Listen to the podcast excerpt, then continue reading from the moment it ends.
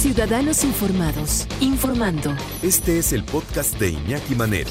88.9 Noticias. Información que sirve. Tráfico y clima cada 15 minutos.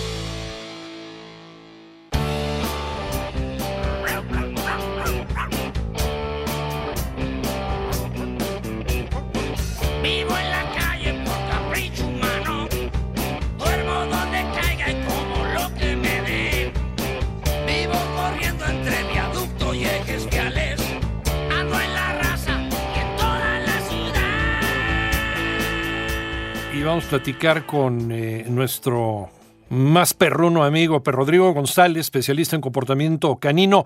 El ABC para ser un protector. ¿Cómo ser un buen protector? Tener una buena protectora canina, no solamente de perros, sino de gatos, de otros animales. ¿Cómo estás, mi querido Per Rodrigo? Buenas tardes. Saludos, Iñaki, humanidad que nos escucha. Un gusto siempre compartir con ustedes.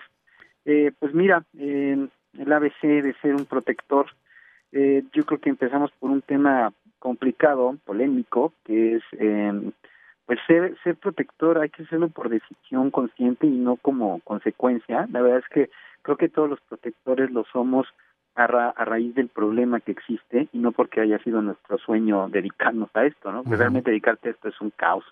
Por eso es muy importante hacerlo de manera adecuada. Ahora, yo creo que es muy importante siempre tener cierta estabilidad emocional, que es la que siento también que es un poco polémica, eh, porque básicamente es eh, aceptar que tienes un problema y trabajarlo. Si no lo haces, entonces lo que va a suceder cuando tengas el, el lugar es que esta como mala energía, digamos, va a propagar y entonces todos se verán afectados. Entonces es muy importante tratar de estar eh, pues lo más estable posible. A lo mejor te metes a meditar si no te metes a terapia.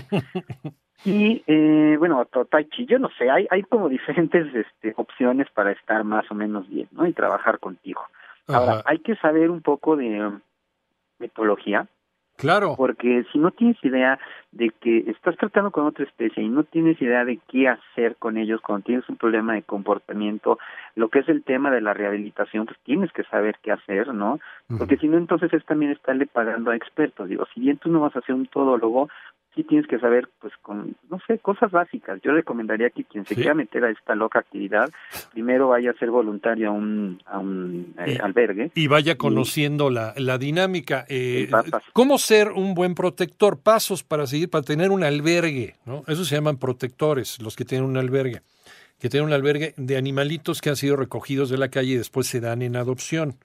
Primero, pues conocer sobre, sobre la conducta de los animales, tener principios de etología o estudios sobre etología y desde luego conocer el estado emocional en el que viene el animalito.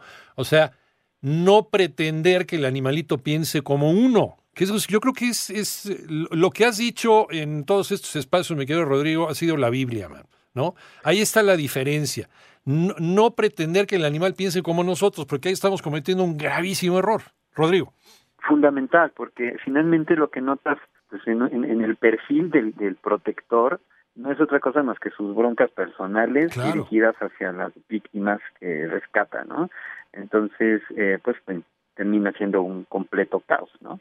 Y luego, si no tienes idea de cómo piensa y cómo siente esta especie, insisto en un tema de, de, pues ya como ciencia, la etología, pues entonces te metes en broncas porque vas a empezar a humanizarlos Claro. y ya, bueno, pues se convierte en un caos mayor del que ya venían, eh, pues, eh, vini- este, procediendo estos animales, ¿no? Este, ahora, el lugar este, es, es, es de suma importancia que sea apto en tamaño e instalaciones. Es muy importante que eh, tengamos siempre claro el número de, de animalitos a los que vamos a ayudar, Muy importante. porque esto hace Sí. pues la diferencia, ¿no? Siempre el problema obviamente es que tienes sobrepoblación, eh, claro que el problema es muy grande, pero si te pones un límite siempre vas a funcionar mejor. Entonces, Eh, este lugar tiene que ser seguro, ventilado. Entendamos Sí. que estamos tratando con, con animalitos que tienen una capacidad olfativa mayor que la nuestra y no está padre que estén en un lugar encerrado, claro. este, pues hasta enfermándose, ¿no? Se de vuelven sus propias locos. heces y otros olores terribles, ¿no? sí. Que sea cómodo, desde luego, y que sea fácil de limpiar, porque luego nada más por no quererlos limpiar, dada la dificultad del espacio, pues termina esto siendo pues un, un lugar detestable en cuanto a olores, enfermedades, etcétera, ¿no? Repito. Eh, tiempo, si no tienes tiempo, pues no te dediques a esto. Hay que atenderlos, eh, hay que atender el lugar, tiempo la completo del lugar, el personal, este y tiempo para convivir con los animalitos y darles el tratamiento que necesitan. La compañía con ellos como con los hijos, este es una importancia. Siempre hago esta comparación porque finalmente hablamos de seres vivos y si no tienes tiempo, pues no te dediques a esto porque esto te va a quitar más del 70% de tu vida. eh, alguna ocasión que te, bueno, te, te, visité en varias ocasiones, me quedo Rodrigo, y, y bueno, tú tienes también en tu, en tu albergue, en el lugar donde tienes a los perros que has rescatado y a los que estás dando en adopción, en los que te encargan también.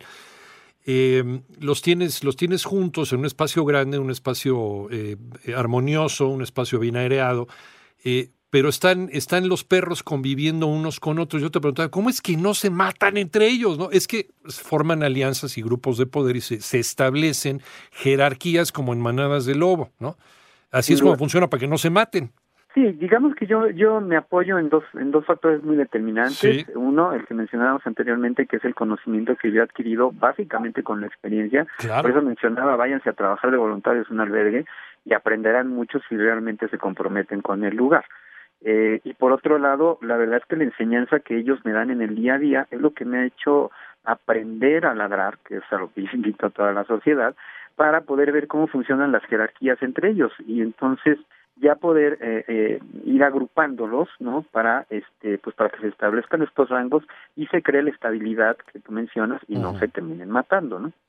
Bueno, entonces está el espacio, un espacio agradable, un espacio aireado, un espacio en donde ellos puedan puedan correr eh, ¿Qué más? Mencionábamos el tiempo, el personal, sin duda alguna, por lo menos una persona que te ayude, porque si tú andas de todólogo limpiando, eh, atendiendo animales, yendo con, conseguir dinero y demás, pues se te acaba la vida, termina muy mal emocionalmente. Una persona a la que le puedas pagar dentro de tus posibilidades lo necesario para que esté ahí eh, pendiente, por lo menos de la limpieza. ¿no? A mí, yo por ejemplo, tengo una persona que me ayuda a limpiar, y eso me hace un cambio radical en cuanto a tiempos, ¿no? Entonces una cosa va ligada con la otra. Otra cosa también como paréntesis sería poder tener un, pues, un grupo, ¿no? De voluntarios que te puedan apoyar de una o de otra manera. Algunos pueden ser este, directamente en el lugar, sin duda, algunos con apoyos de las muchas necesidades que tenemos. Digo, ahí paso al tema, por ejemplo, del dinero.